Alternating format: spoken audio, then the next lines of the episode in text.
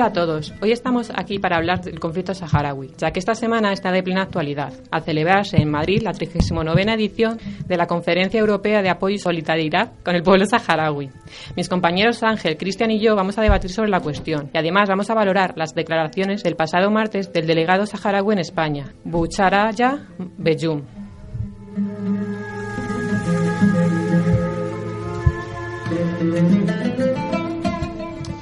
Bueno, para empezar a introducirnos en este tema tan controvertido, si queréis, vamos a hacer una, un repaso a lo que ha sido el conflicto a lo largo de la historia. ¿no? Bueno, hasta 1975 el Sáhara Occidental era una colonia española. Aprovechando la agonía de Franco y la condena del Tribunal de la Haya a Mauritania, Marruecos ocupa el territorio con la Marcha Verde.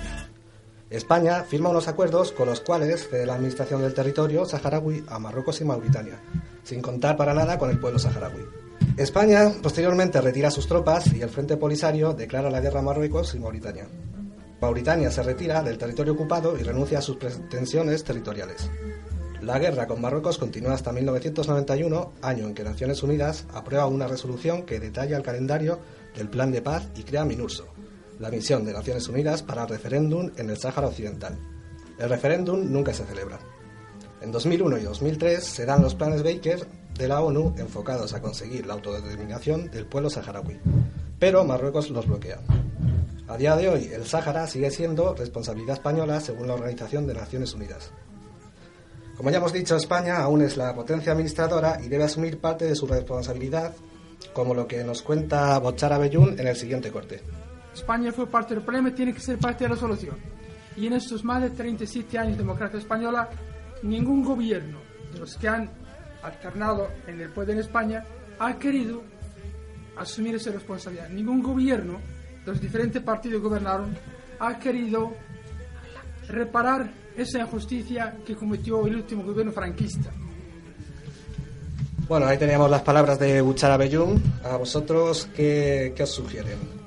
Sería un poco, bueno, hablar de, de, la responsabilidad que España se retiró del territorio y en principio eh, se lavó las manos, o sea, dejó al pueblo saharaui totalmente a su merced, vamos. Sí, ¿no? yo creo que el problema radica básicamente en los acuerdos de Madrid, que la ONU los declaró ilegales porque no puedes, no, le cedió la administración a Marruecos y a Mauritania pero no la soberanía, por lo cual España sigue siendo responsable de lo que pasa en el Sáhara. No es una cuestión de política internacional, sino de política local.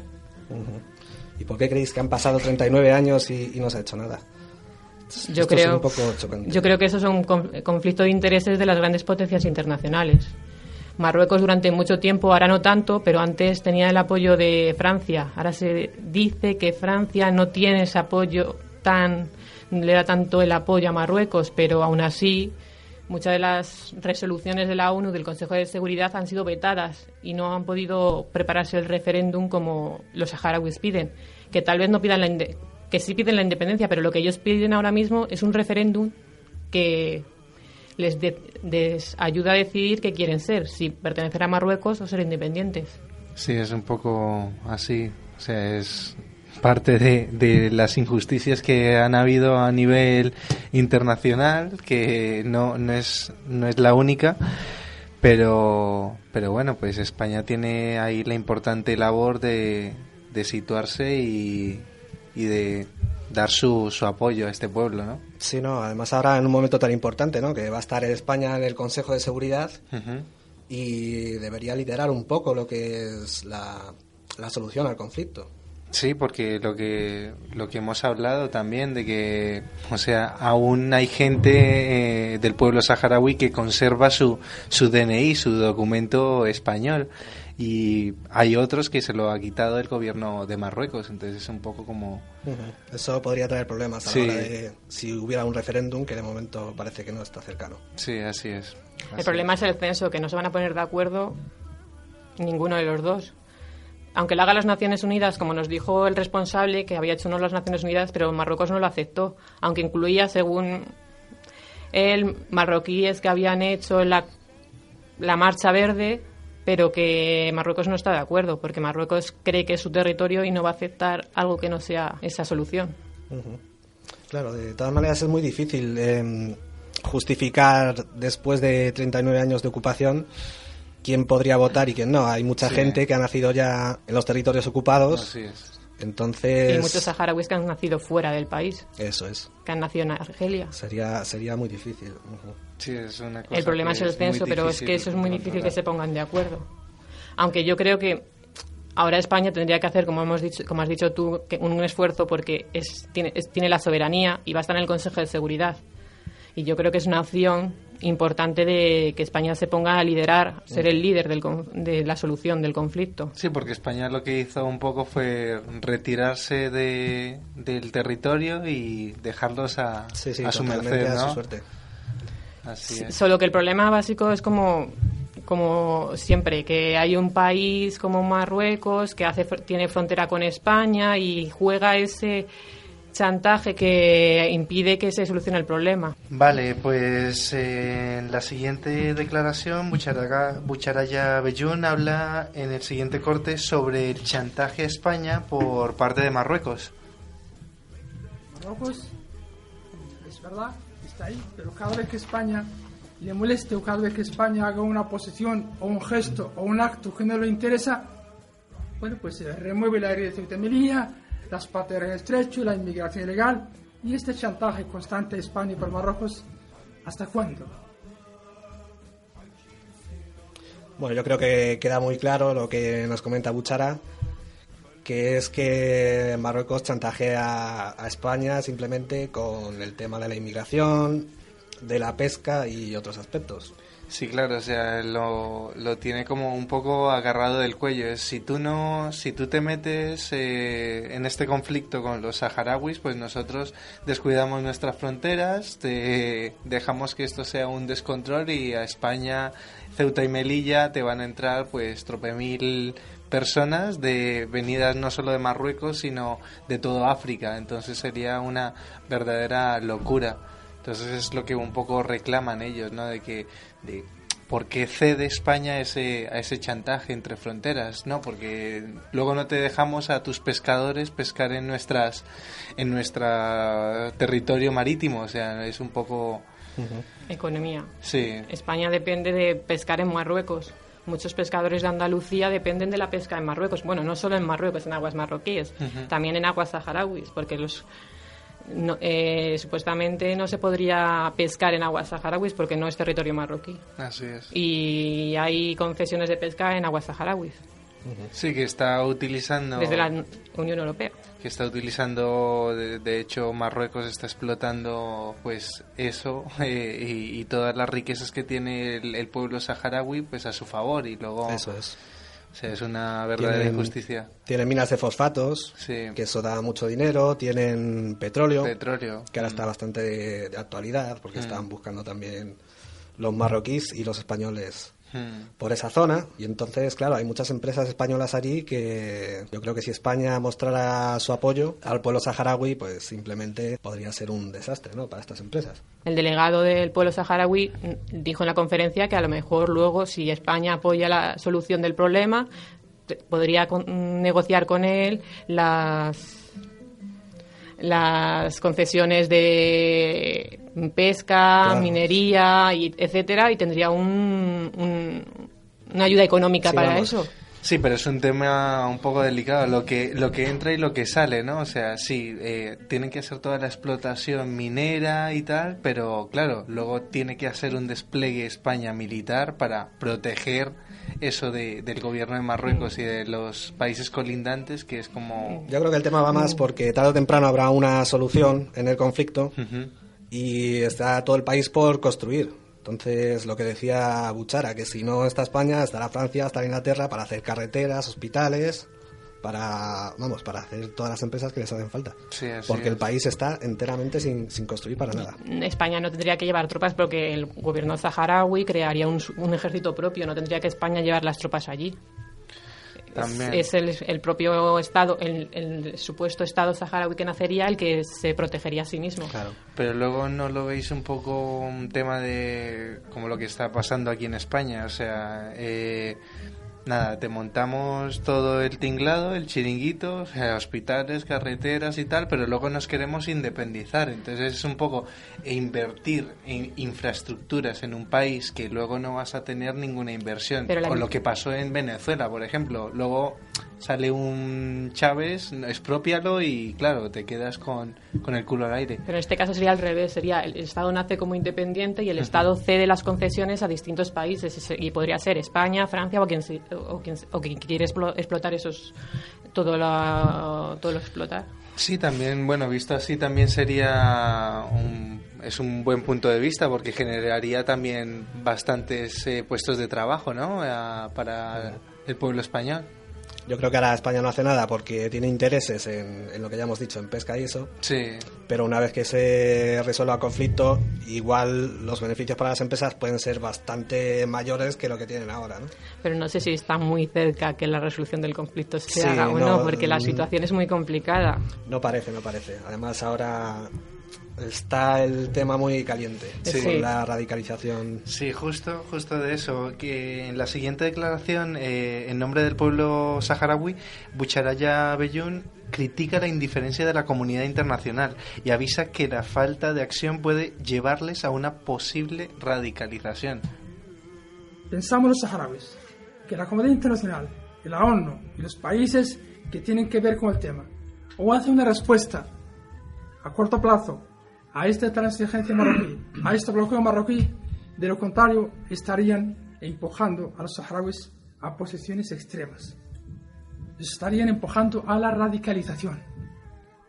El hecho de que nos transmite el mensaje de que este es un conflicto de baja intensidad, de que este es un conflicto donde no corre mucha sangre, no es como los Grandes Lagos, no es como Bosnia, no es como Kosovo, entonces pues no se interviene no se hace mucho.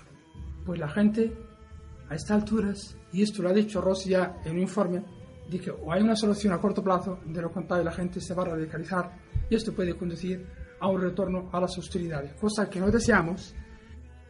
Este es un tema, este es un tema bastante peliagudo, porque, o sea, se están viendo verdaderas palizas por parte del pueblo, del gobierno de Marruecos al pueblo saharaui.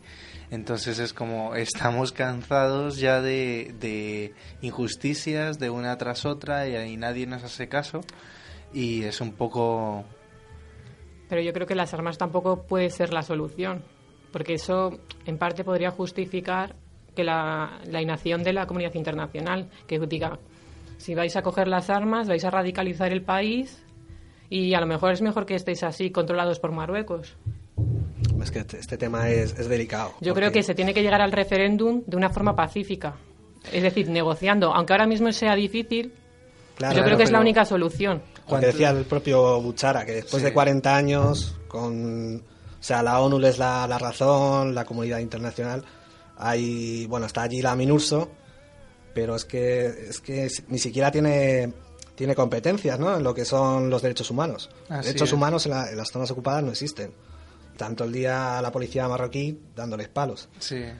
Y, o sea, sin derechos humanos, es que llega ¿A qué te agarras? Sí, a, la, ley de la supervivencia, ¿no? O sea, o, te proteges, o sea, el que el que antes esté, pues es el mejor, porque es que es un poco delicado, porque si llevan más de 20 años, ¿no? Según ha dicho Bucharaya, que pues intentando por vías pacíficas y tal, pues llega un momento que la gente y el pueblo se cansa, pues como un poco el tema de, de Colombia con los paramilitares, ¿no? que eran pueblo eh, agricultor, campesinos y que estaban hartos de la guerrilla y pues se armaron y se crearon su milicia para protegerse porque el gobierno no, no hacía nada. Entonces es un poco lo que ellos están haciendo.